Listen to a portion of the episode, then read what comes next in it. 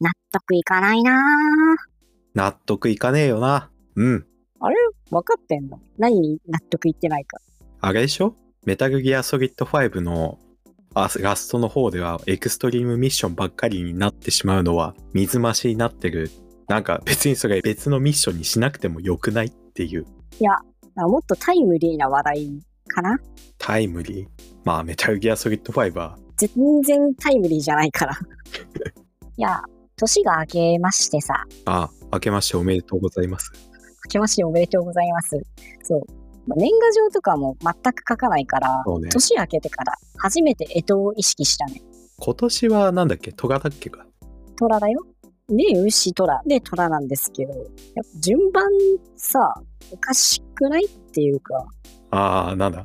この後だって何来ると思う虎の次。えっ、と、うさぎでしょねえ、牛とか、う、そして、たつ。み、み、みってよ、お前。 ヘビをミーということに対して文句をもう言いたいのか。 いや、もっと、 そんな尖ってないよ。それはちょっと古代中国の。いや、タツの次にみが来るのってさ、うん。もうタツあげてミのことを思い出したからミって言ってんだけだろなんか昔話の通りちゃんと競争させたらさタツの次にミが来るわけねえっていやー。タツがミ連うんれてきたみたいななんかえなんかこじつけようとするとタツがさなんかミの先輩でさ行くぞって言って ついてきた感じやろそんな、 お正月初詣じゃん。 そんな関係なんて。一緒に富士山に初日の出見に行ったみたいな感じだろもうあいつらあそうじゃないとタツとミがそんな近い順位で来ることないでしょじゃあ、そうなんじゃないのたつとミーは先輩後輩。たつ攻め、ミー受け。タツが誘い受けの可能性があるじゃん、じゃあ。えー、いやー、言っといてなんだけど、そんなふじ、あの、BL のルールに詳しくないから。そっか。で、この後なんだっけトガウ、タツ、ミ、馬、羊、猿、鳥、犬、イ。何やってんだよ、犬。え犬は、しょうがないじゃん。何、鳥ってダチョウだったもしかして。干支でよく使われるのってあれだよね。鶏っていうか、おめでたい鶏みたいなやつ。 おめでたい鶏バカにしてる。別に、頭の中ハッピーセットって言ってるわけじゃなくてさ。でも鳥って感じって西に一本足して鳥よね。えっと、そうね。はいはい。あの漢字は確か鶏の意味だったと思うけど。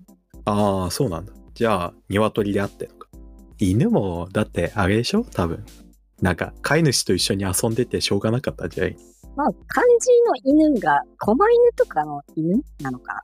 てか、干支の漢字って大体特殊だからさ、ああ、えーじゃあ、野良犬野良かどうかっていう情報はどうなんだまあ、でも、野良だとしてもさ、あの、その地域の犬同士の会合があるから、それに出席しなきゃいけなかったんじゃない大変だな、犬も。社会性が高いから。でも社会性は多分みんなある前提じゃん。 なんか、立つとみだって、なんか先輩後輩だしさ。でもイノシシ、まあ、こいつは、多分、そんな社会性ない。ずっと突撃していってるだけでしょ。あ、でも家族の絆は強そう。ヤンキーじゃん。家族っていうかまあ、お母さんと子供たちって感じかな。友達はいない。イノシシなぁあんまり親子以外の群れ作ってることってないんじゃないかな。そんな動物的な背景まで含めたが大体そうじゃん。あ、そっか。サルだって結局ほとんど親族グループみたいなもんでしょ。まあ結局自分たちの遺伝子を保存しようとしてるだけだからね。そこまでメタルか。エトが生まれた時代に遺伝子なんて考え方はなかったと思うけど。そうだね。まあ、エトのこれの順番ってなんか競争みたいなやつでしょ。確か。そうそうそう。なんか神様がさ、来た順番に、あれな何の徳があってあいつら競争してたんだっけこうやってなんかエトみたいな後世にも名前が残るやつに入れてやるよみたいな神の気まぐれでしょなんかワンマン社長がさノグマ達成したやつにボーナスやるみたいな感じでそうやって動物たちを使って自分の娯楽としているってことか。カイジの兵道みたいな神なんだろうなへえ、元日に集まった12匹の動物を1年ずつ王様にするっていうへえルールだったらしい。王様でも神様の方が上というかいるじゃん、神様が。 まあでもその中でもね、神様以外には言われるからね。十分価値はあるか。それでさ、うん。もっとガチ入れよって。昔はもっとガチってるバージョンの話もあったんじゃない実は。違うかみんな1年ずつなれるんだったら12以内に入れてればどこでもいいんだ。ああ。そこまでみんなやる気なかったってこと牛はさ、自分が12位にすら入れるか、不安なスペックだったから、早めに行ったってだけなのか。タツとミーとかは、ヘビとかはさ、もう合わせて行ってるじゃん、二人で。ああ、その辺も願ってたのか。そう、ちょうどいいくらいに行けばいいからっていう。だいぶだいぶ、全然間に合うって言って。なんなら俺たちで2年分取って、2年連続でいい感じの世界にしてこうぜみたいなこと言ってた。確かにね、そう、連続でゴールすれば、実質2年連続王様みたいなもんだもんね。ああ、なんかそうなるとトガが3番目に来てるっていうのは納得感あるな。権力にがめついみたいな感じはあるかも。うさぎ。ウサギは、なんだろ何なんだろう。ウサギめっちゃガチってんな。う。もうこれは想像なんだけどさ。まあ今までもほとんど想像なんだけど。うさぎはトガに追いかけられてる過程で季節して入ってしまったって感じなのかな。じゃあ、なんで虎より後そのゴール直前の部分でもう追いつかれるってなったが、そのままトガがピューってゴールの神様の方に行って、あれってなってウサギが。あそれまでずっと虎に追いかけられてると勘違いしていたけど、虎はゴールを目指して走っているだけだったってことそうそうそう。なるほど。そうなるとなんか、トガってウサギを追いかけるイメージあるからさ、うんうんうんどんどんぴったりはまっていくんじゃないなるほど。じゃあもう前半がっちり決まったね。あと、残り6つ。馬、羊、猿、鳥、犬、いい。羊か。羊すごいね。羊は何なんだろう。早いイメージないもんね。羊って家畜だったから、馬も家畜でしょ多分。ああ、そっかそっか。じゃあ、人間がけしかけて王座を横取りというか支配しようとしたのよ。その動物が区別として馬と羊を使わしたってことのかな。で、その人間の自責に甘んずる猿よ。やっぱ犬と羊に絡みを作れないから、ちょっと不自由だ。馬と羊が家畜で OK だったら鳥も犬もそうだよな。その間に入ってるサグが異常なんだよ。じゃあ人間のさ、4, 4年連続転換を防いだ猿ってこと、うわぁ、 英雄じゃん。うん、イノシシだってさ、家畜としての豚だったらさ、もう5年連続人間転換だったとこなんでしょつまり。そうね。そこをサグが阻止して、なんならこの後13匹目とかもそういう家畜系だったのかもしんないし。あー、確かにね。でも牛が1番目に来てるから。あ、違う、2番目か。この牛はきっと野牛なんだよ。そう信じよう。家畜じゃないと。王様になるぞって言って頑張ろうとしてる野牛が。なんかもうそう考えると、本当に牛、応援したくなる。 まあ、ヤギとかも使ってる可能性あるからな、人。あとはなんだ、家畜としてよくある動物だと、うん。蚕。絶対要請。飛べないからな、あい つ。本当に這っていくしかないから。人間に飛べなくさせられてしまったがゆえに。でも、虎がいるんだったら獅子もいてよかったよな。あ、鹿っていないね。やっぱ鹿はね、そういう属性的なものにね、関わりはないから。神聖な動物だから。虎は神聖じゃないのかな。まあ、虎はちょっと違うのか。血生臭すぎるからね、確かに。まあ、鹿を入れるとしたら、何が抜かれるかっていうか、やっぱ、この中に入ってるのが一番、えってなるの。鶏だよな。まあ、鶏はそうね。まあ、羊、犬とさ、いついてこれないよ、あいつ。まあ、なんなら犬が背負ってきたりとかしたんじゃない最後だけなんか、鳥が、なんか驚いたのかな。まあ、それか犬はなんか優しいイメージがあるから、お先にどうぞってやったのか。いやー人は犬を信じすぎだな。もっと悪い犬もいっぱいいるの。犬は実際そんなに謙虚ではない。まあじゃあ犬がさ職業として鳥を持ってきてたんだけどゴール直前でバタバタして逃げていったっていうことかなお弁当持ってくんね。やっぱ長距離のレースになるだろうし神様、多分ごちそうとかもきっとなんか、ゴールして王様ね、はい、終わり、解散です。じゃないでしょ。いやまあそれがゴールした後のやつらにはさ振る舞われるかもしんないけどゴールする道中まで神はサポートしないでしょ そんな長距離の競争だったら。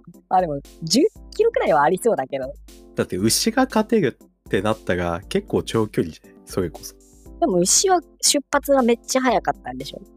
だって出発がめっちゃ早かったとしてもさそんな短距離で「はい用意ドン」だったらさそれこそ他の動物が絶対先に行くでしょあ、まあ、牛が早く出て、やっと朝に着くだけの距離はあるはずだってことそうそうそうその途中で食べる やっぱ犬はだって癒やしい動物なんだろいや、そう言ってるわけでもないけど。鹿割と入ってて欲しいかもしれないわ。十二神。熊とかは熊が、まあでも熊そういうなんか神からの情報が入ってこないような秘境にいたのかな立つが来てんのよ。まあタツはねあの神と多分前々から知り合いだったんでしょそういうことタツと蛇の関係みたいな感じで先輩後輩みたいな先輩後輩さすがに先輩後輩だとちょっと立場近すぎるからな。じゃあ恩師そんな感じ、そんな感じ。今度次12年分の王様を決めるレースを開くので神結構へりくだってんな。いやまあそれはね書面上だからまあ、礼儀はね。ゴールした後にねなんで1位一番最初来ないのって言われたりするんでしょそういう絡みよね。だから牛とかがちょっとあの、なんかあんまり言及されなくって、なんかちょっと居場所に困るみたいな。ネズミがなんかズルまでして1位取ったけど、いや、2位でも変わらんくねって気づく瞬間の、いやでもネズミはきっと調子いいからねそういう神とかにもすぐ取り入ろうとするでしょなんなら神も一応一番最初のやつに一番最初に話しかけるみたいなことはするでしょえーっとネズミくんだっ け